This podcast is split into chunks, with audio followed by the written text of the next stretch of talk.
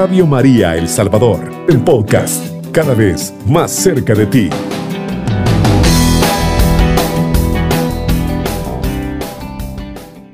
Muy buenos días, queridos amigos que están pendientes de la programación de Radio María, la radio de nuestra Madre María Santísima. Qué bendición más grande encontrarnos a esta hora con un objetivo que seguramente el Señor trazó, con un propósito y que nosotros lo vamos a dar por cumplido, que es reflexionar con la palabra del Señor a esta hora.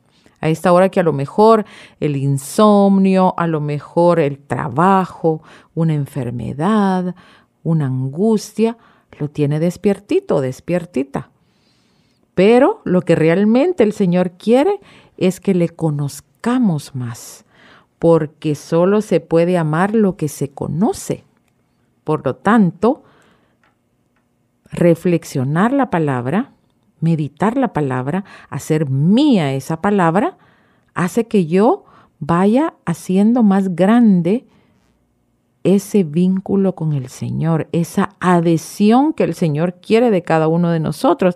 El Señor no quiere ser uno y, que yo sea otro y que nos veamos a un horario específico, a la hora de misa o a la hora del rosario. Es siempre, es siempre que el Señor quiere que lo respiremos. Me decía un sacerdote en estos días, ¿cuántos minutos podríamos pasar sin respirar? Creo que son tres minutos. Quítese la respiración durante tres minutos y usted en ese momento pues muere. ¿Y el Señor? ¿Cuánto tiempo deberíamos de prescindir de Él? Él mismo me dio la respuesta y me dijo, ni un segundo. Deberíamos respirar a cada instante. Y eso no quita que tenga que hacer mis cosas que tengo que hacer. Yo tengo que trabajar, yo tengo que eh, estudiar en caso de los jóvenes, o, salir a buscar trabajo si no lo tengo, o, tantas cosas en la casa. Tengo que hacer el, el, oficio de la casa, tengo que cocinar, tengo que salir a hacer mandada. Bueno, cada quien sabe sus actividades, incluso en esa enfermedad. Ahí donde puede ser que esté postrada una persona o que esté en un hospital o privado de libertad. Allí, ahí donde esté haciendo lo que esté haciendo, deberíamos respirar al Señor. Una manera de hacerlo es viendo lo maravilloso, amoroso y grande que es con nosotros. Y lo vamos a descubrir en la palabra. Que todo eso que nosotros vayamos sabiendo de Él, vaya siendo para que vayamos despertando y vayamos viendo esa luz que es Él mismo, nos haga caminar hacia Él. Vamos a, reflexionar de, del Nuevo Testamento, Romanos 8, versículos 18 en adelante esperanza de gloria. Dice la palabra del Señor, estimo que los sufrimientos del tiempo presente no se pueden comparar con la gloria que se ha de revelar en nosotros.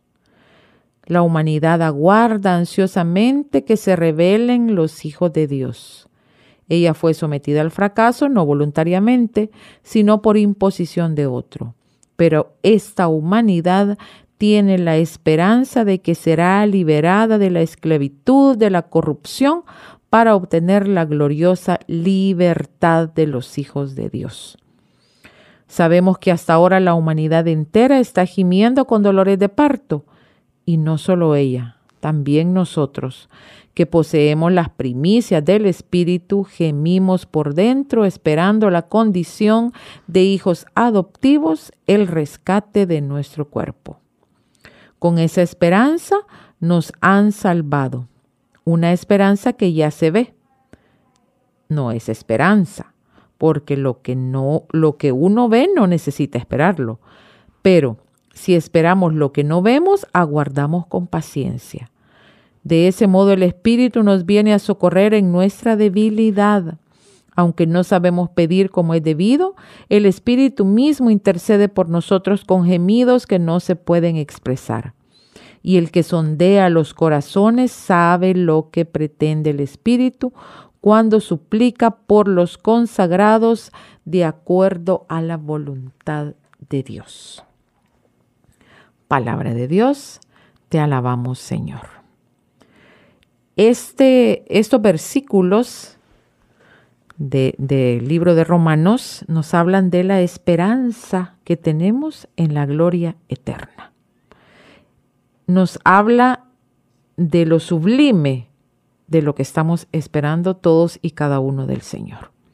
Nuestras metas son muy cortas, son muy pobres para la grandeza que el Señor nos tiene preparado. No tenemos ni idea son insondables sus pensamientos y nosotros nos ponemos metas tan cortas, tan temporales, de tan poca vida.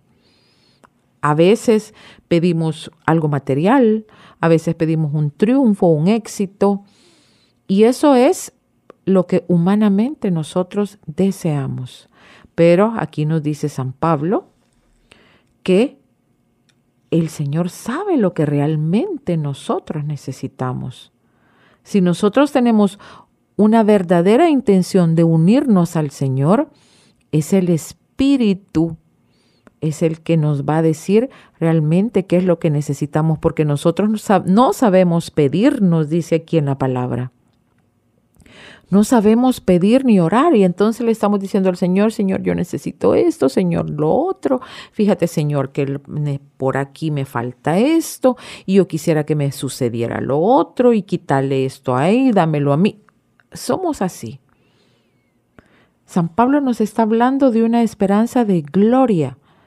Nos está hablando que los regalos del Señor no son pequeños, ni vacíos, ni a la mitad, Estamos hablando de una eternidad que el Señor nos ofrece y nos hace ver los sufrimientos en un lugar donde deberían estar. Un lugar en el que relativizamos eso que nos está pasando y engrandecemos al Señor.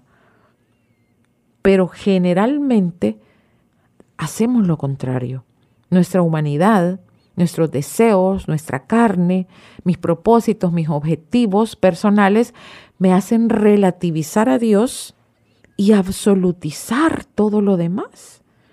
Y por eso es que sufrimos muchas veces por gusto.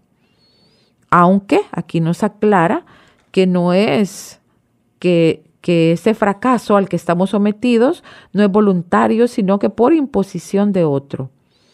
Pero esta humanidad, nos dice San Pablo, tiene la esperanza de que será liberada de la esclavitud y de la corrupción para obtener la gloriosa libertad de los hijos de Dios. Muchas veces nos toca vivir situaciones que no quisiéramos vivir. Injusticias, maltrato, eh, problemas personales, pleitos, separaciones, dolores, angustias, tristezas. Cada uno sabe esta enfermedad, esta situación económica, este problema en la familia, este hijo que está tomando mucho, tantas cosas. Quisiéramos ver convertidos a todos en casa y que estuvieran escuchando la radio a cualquier hora, a toda hora, como nosotros, que buscaran del Señor en misa, en la confesión, en el Santo Rosario en nosotros es imposible hacer. Por eso viene el Espíritu a ayudarnos a todo esto. Y viene esto y nos hace sufrir por imposición, no voluntariamente. Yo no quisiera que me pasaran esos problemas. Usted no quisiera. Pero estamos esperando la liberación de los hijos de Dios. Esa espera, que nos aclara San Pablo, que la estamos esperando porque no la vemos, porque si lo viéramos, bueno, ya estaría ahí, no lo estaríamos esperando. Es algo que no hemos visto, pero que vamos a ver. Por lo tanto, nos está indicando y nos está hablando de paciencia. Esa palabra clave que muchas veces la dejamos de lado. La paciencia todo lo alcanza, decía Santa Teresa. Y si analizamos esa frase de ella, todo, ese todo es con mayúscula. ¿Quién es el todo? Es el Señor. Él es el todo. Lo demás es poco, es nada. Lo demás es relativo. Y nosotros a veces hacemos todo de algo que es pequeño y lo hacemos grande y lo hacemos inalcanzable y, le entregamos energía, tiempo, eh, espacio a algo que va a perecer, algo que va a terminar, algo que va a quedar aquí. San Pablo nos está hablando de la esperanza de gloria, que los hijos de Dios, los verdaderos hijos de Dios, estamos esperando esa gloria en Él, con Él y para Él.